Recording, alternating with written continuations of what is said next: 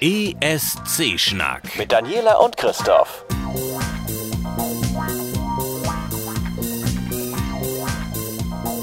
Ja, wir haben es geschafft. Ja, Endlich. Ähm, der, die nullte Nummer vom ESC-Schnack.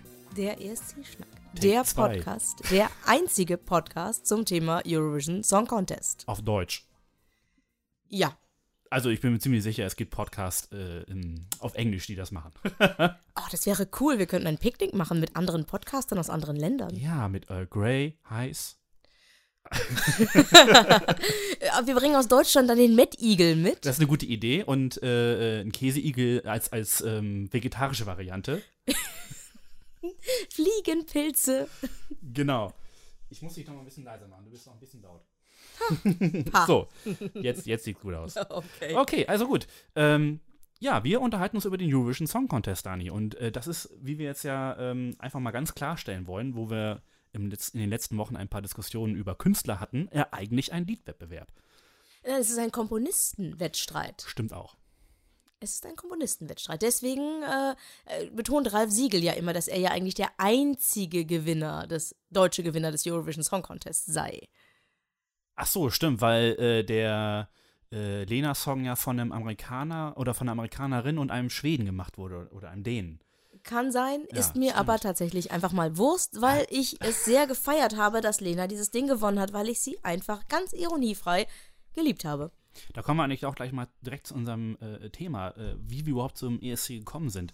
Und für mich gehört zum Beispiel der allererste Sieg, ähm, also der für Siegel, äh, den habe ich live nicht im Fernsehen gesehen. Und deswegen war für mich der Lena-Sieg einfach ähm, eine große Offenbarung, dass wir diesen Wettbewerb auch gewinnen können.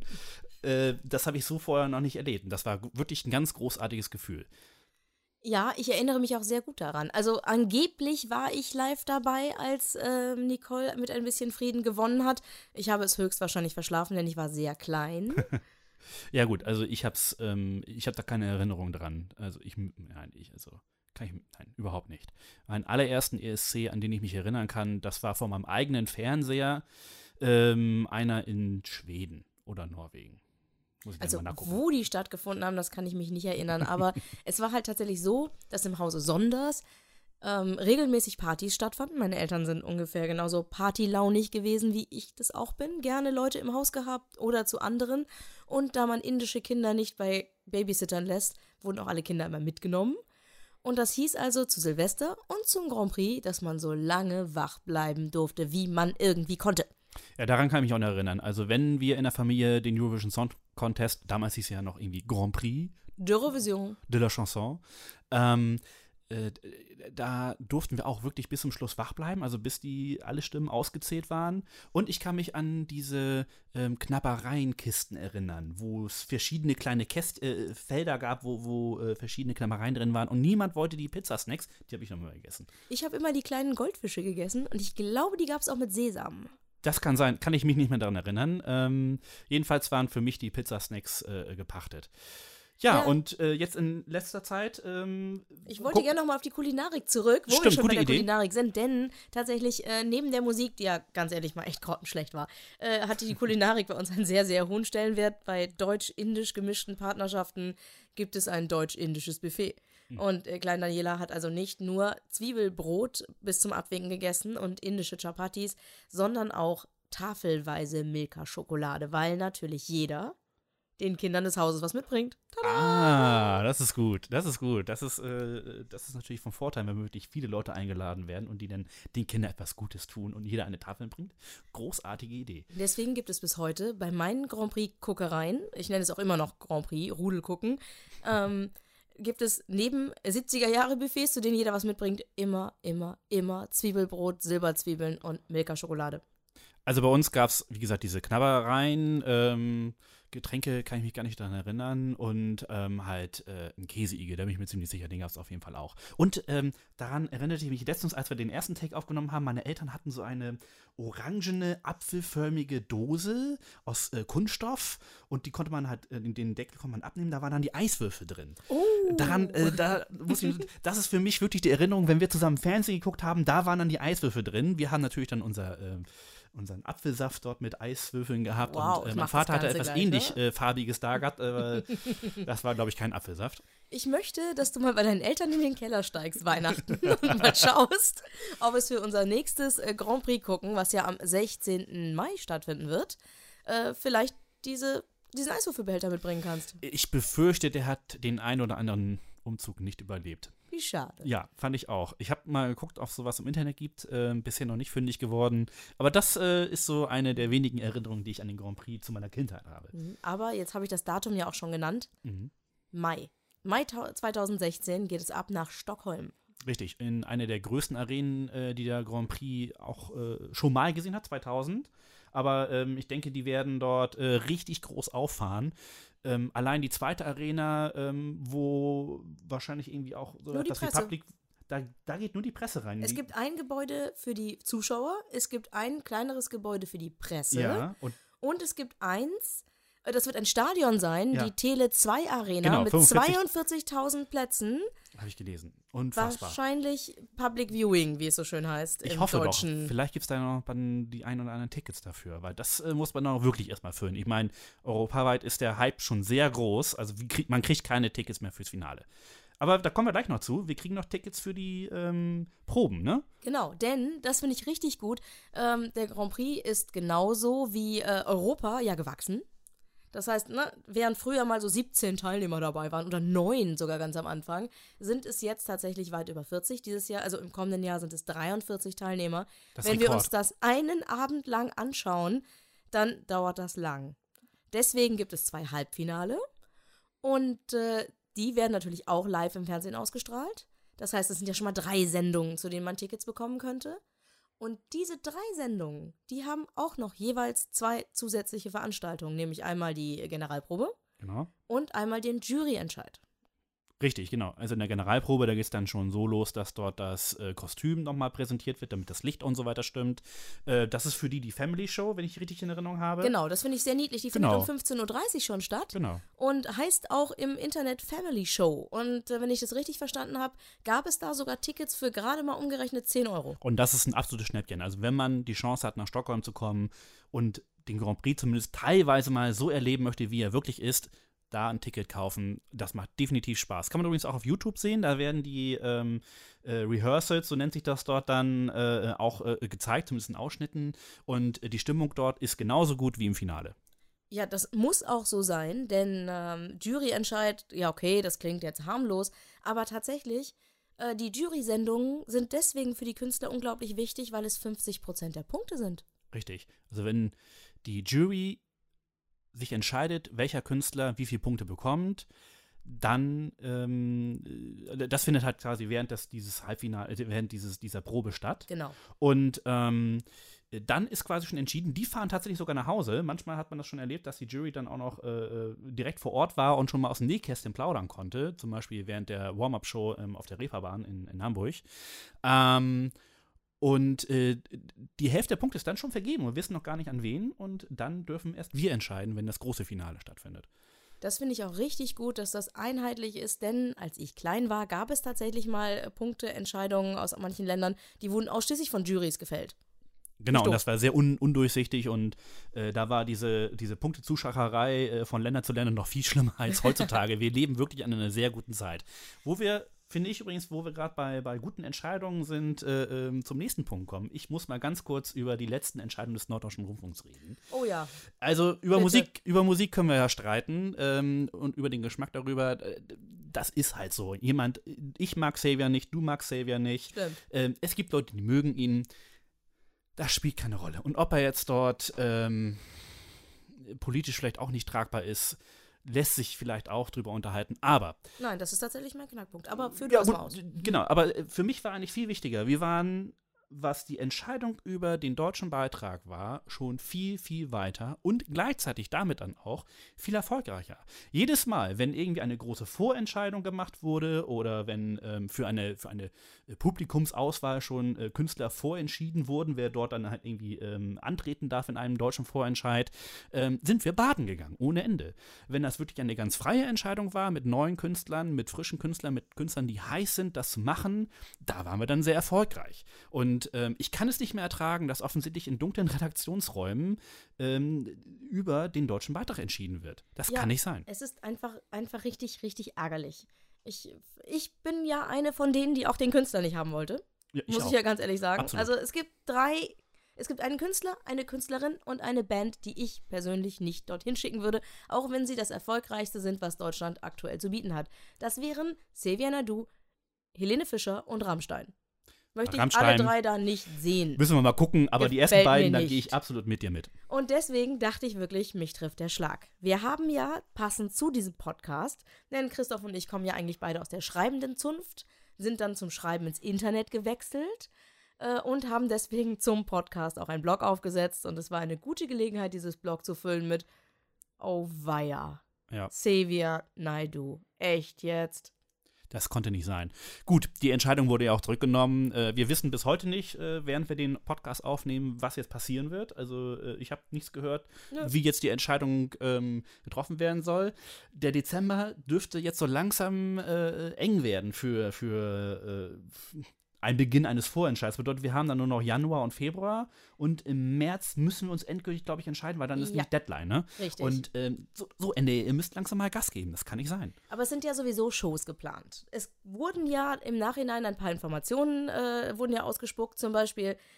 ah, Sagen wir es mal so, ich fand die Grundidee vom NDR gar nicht so dumm. Man nehme einen bekannten deutschen Künstler und gebe den Komponisten die Möglichkeit, ihm einen Song auszu auf den Leib zu schneidern, den das Publikum aussucht, und dazu noch Menschen von Kunsthochschulen, die sich um die Performance kümmern damit auch das stimmte, denn bei aller Liebe, der Unterschied zwischen dem Gewinner des, diesen, diesen Jahres 2015 und unserer Ann-Sophie, beziehungsweise der Unterschied zwischen den beiden Songs, wenn man die nebeneinander hört, ich finde da keinen großen Unterschied. Und das eine hat mit einer dreistelligen Punktzahl gewonnen und das andere hat einfach mal so gar keinen Punkt bekommen. Na, das lag an der Performance auf jeden Fall.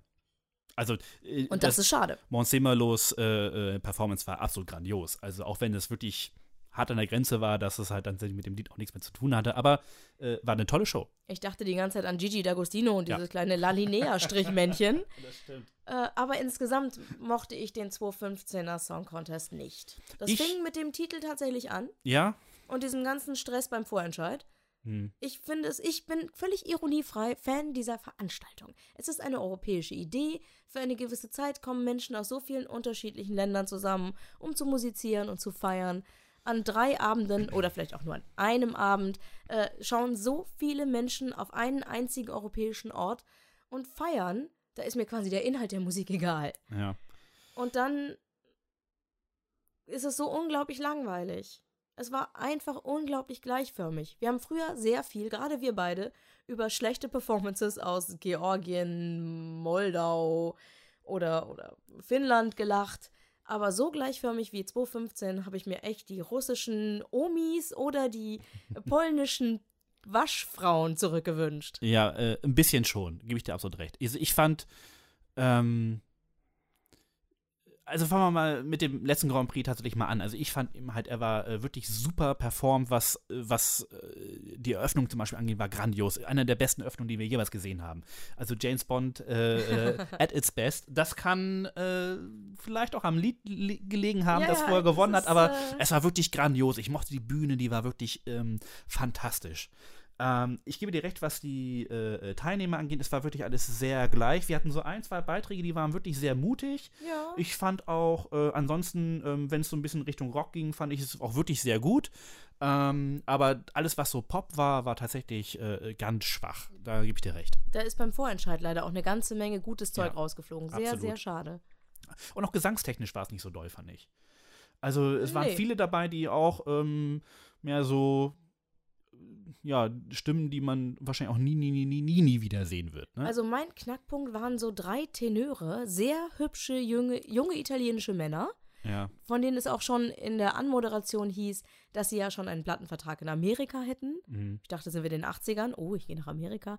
Äh, aber nur zwei von dreien konnten gut singen. Ja, absolut. Das war eine absolute Enttäuschung. Also da habe ich mir auch mehr vorgestellt. Und das ist auch das Problem, finde ich, von den Big Five übrigens, dass die in den Halbfinals nicht, nicht wirklich stattfinden, um mal sich reinzuhören, wie die auf der Bühne aussehen. Äh, da wird man ja tatsächlich dann im, im Hauptfinale wirklich völlig überrascht, wie das nachher aussehen wird, während man alle anderen Beiträge ja schon gesehen hat. Und da war ich tatsächlich dann von, von England und von, ähm, äh, von den Italienern war ich wirklich maßlos enttäuscht. Das wurde unheimlich groß angekündigt und dann war es wirklich so, oh. Wer übrigens großartig war und deswegen freue ich mich umso mehr, dass sie wieder dabei sind, waren die Australier. Die Oh haben ja. uns gezeigt, wie es geht. Muss man ganz ehrlich mal sagen. Genau, bevor wir jetzt die großen Diskussionen haben, mal ganz schnell für die ESC-Neulinge. Ähm, die, die ganze Veranstaltung wird organisiert von der EBU.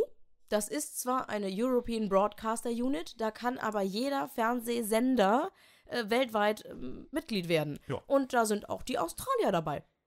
Und die sind scheinbar riesengroße Fans. Mit der Zeitverschiebung bedeutet das, die schauen das morgens um 10. Aber was auch okay ist zum Frühstück, Ja. ESC gucken, würde ich Und auch gern machen. Finden die total super. Und äh, in diesem Jahr, zum 60. Ge Jubiläum der ganzen Veranstaltung, äh, hat man die eingeladen, teilzunehmen. Einfach mal so außer Konkurrenz. und das war eine super Entscheidung. Hat richtig Spaß gemacht. Absolut. Und sie sind dieses Jahr wieder dabei. Und da freue ich mich schon drauf. Ich weiß gar nicht, ob sie schon entschieden haben, wer kommt. Nein, Noch nicht, aber das wird dann kommen. Und äh, ich glaube, die Australier sind dieses Jahr richtig heiß. Die wollen das Ding gewinnen. ja, also es ist auch tatsächlich alles natürlich in Regularien festgelegt. Selbstverständlich müssen auch die Australier durch die Halbfinale. Die müssen durchs Halbfinale. Und äh, sollten sie tatsächlich gewinnen, müssen nicht alle Menschen nach Australien reisen, sondern sie werden gemeinsam, der äh, australische Broadcaster wird mit einem Broadcaster nach Wahl in einem europäischen Land nach Wahl gemeinsam die Veranstaltung stemmen. Sie sind also mit Gastgeber, müssen auch mit dafür bezahlen äh, und äh, sind aber mit Gastgeber innerhalb von Europa. Das wird auf jeden Fall lustig. Wenn die tatsächlich das Ding machen, dann, bin ich mal, dann, geht, dann geht das Gehickhacke los. Wer darf denn mit äh, äh, ausrichten? Ich gebe toll. auch zu, ich habe im 2015 für sie angerufen. Ähm, nee, ich habe für Litauen angerufen. Ich fand den litauischen Beitrag großartig. War, es war einer der wenigen, der wirklich fröhlich war und Farbe und lächelnde Gesichter und äh, nicht so ernst, nicht so künstlich. Und die haben auch noch geknuscht auf der Bühne. Und das war für Ah, mich der ja. ganz große Punkt, Ich wo ich sagte, mich. das ist meine Stimme. Ähm, genau, wo wir gerade von, ne, wir haben es gesehen, das ist auch wirklich etwas, was man tun sollte. Man sollte sich gemütlich hinsetzen, auf die Couch, liebe Menschen um sich herum, schön was zu essen und dann hinsetzen und gucken und Spaß haben. Ich wollte noch dazu erzählen, dass zu den lieben Freunden dazu äh, die Technik nicht fehlen darf. In diesem Fall Twitter. Natürlich, das habe ich jetzt eigentlich schon als äh, gegeben vorausgesetzt. Genau, also wir zwei sind auch aktive Twitterer und viele Menschen in meiner Timeline sind deswegen in meiner Timeline, weil sie ganz großartige Tweets zum ESC abschicken. Absolut. Also ähm, für mich ist der ESC und auch die Woche davor eine der, der wichtigsten Zeiten, äh, was Twitter angeht. Also ich habe da, glaube ich, äh, wirklich den meisten Zulauf an Followern. Ich habe auch äh, einfach äh, ähm, äh, eine viel größere Auswahl an Leuten, die das gleiche cool finden wie ich. Und deswegen ähm, äh, kommt man da ganz gut zusammen. Und es macht auch einfach mehr Spaß. Es ist wie, ne, es heißt ja Second Screen inzwischen. Ja. Hat, ne, und es ist teilweise fast schon mein First Screen geworden. Das hat sogar die ARD festgestellt, wie wichtig das ist. Denn in den digitalen Fernsehprogrammen gibt es die Möglichkeit, das Halbfinale entweder ganz normal im Fernsehen zu schauen oder im Splitscreen. Das heißt, die Hälfte des Fernsehers ist mit der Sendung belegt und die andere Hälfte mit ausgewählten Tweets. Das ist wirklich witzig. Also kann ich nur empfehlen. Das macht richtig, richtig Spaß und deswegen muss man auch Leute um sich schauen, für die das okay ist, dass man während der Veranstaltung regelmäßig auf sein Telefon guckt, dass man die ganze Zeit lacht und sich gegebenenfalls auch einfach mal äußern muss, weil man sagt, oh, ich muss euch diesen unglaublich lustigen Tweet vorlesen. Das kann für Leute, die mit Twitter äh, nichts zu tun haben, wirklich anstrengend sein. Also da muss man eine gute Auswahl treffen, mit wem man dann unterwegs ist. Ähm, prinzipiell aber ähm, auch im Internet ähm, viele Sympathisanten auch für die Veranstaltung. Also ich finde, ähm, es wird deutlich weniger äh, negativ über den ESC äh, geschrieben als ähm, äh, positiv. Natürlich wird über das eine oder andere Kleid gelästert, ganz klar. Natürlich. Und dass der eine oder andere die singen kann, geschenkt. Aber Das ist find's- inhaltlich, da sitzt man sich inhaltlich auseinander. Genau, das und, okay. und das finde ich wirklich okay, weil ähm, es, es, es wird wirklich nicht viele pauschalisierende negative Äußerungen habe ich zum ESC relativ selten gesehen. ich blende die meisten auch einfach aus. Ja. Oder ich bremse sie auch aus, weil ich sage, hey, ich habe jetzt mal eine Woche ESC. Ihr nervt mich seit Wochen mit Dschungelcamp, Bauer sucht Frau, Frauentausch oder allem, was sonst noch. Teilweise, natürlich wird es ironisch geguckt, klar. Aber darüber wird Natürlich. getwittert, wie verrückt. Ich mecker dann nicht, oh, ihr seid alle doof, sondern ich gehe dann einfach mal für zwei Stunden offline. Kann man machen. Ah, Das fällt mir sehr schwer. aber es geht. Ähm, ja, wir sind jetzt im Internet. Ich hoffe, dass dieser Podcast es schafft, ins Internet zu kommen. Ich denke. Ne? Denn wir zwei wollten immer schon mal podcasten. Absolut. Und jetzt haben wir es endlich geschafft. Wir haben ein Thema gefunden, was wir beide wirklich grandios finden, wo wir uns auch einigermaßen auskennen. Und jetzt hoffen wir, dass wir das dann auch nicht regelmäßig, aber häufiger machen werden. Genau, es kommt ja darauf an, die Schlagzahl wird sich erhöhen, denn äh, wie ja eben schon erwähnt, es gibt auch einen Blog dazu, der heißt escschnack.wordpress.com. Exakt. Dort werden wir das eine oder andere an Informationen unterbringen. Unter anderem, was ich wichtig finde, wann denn welches Land äh, entscheidet, welchen Künstler sie schicken werden. Genau, das wird auf jeden Fall interessant. Viele haben Vorentscheide, einige entscheiden, so wie der NDR es dieses Jahr versucht hat.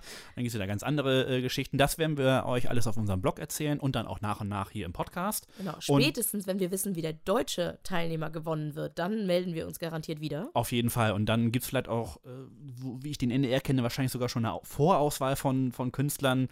Da werden wir uns dann auch drüber auslassen und ähm, unsere Erfahrung mit denen irgendwie noch ein bisschen äh, äh mitteilen teilen.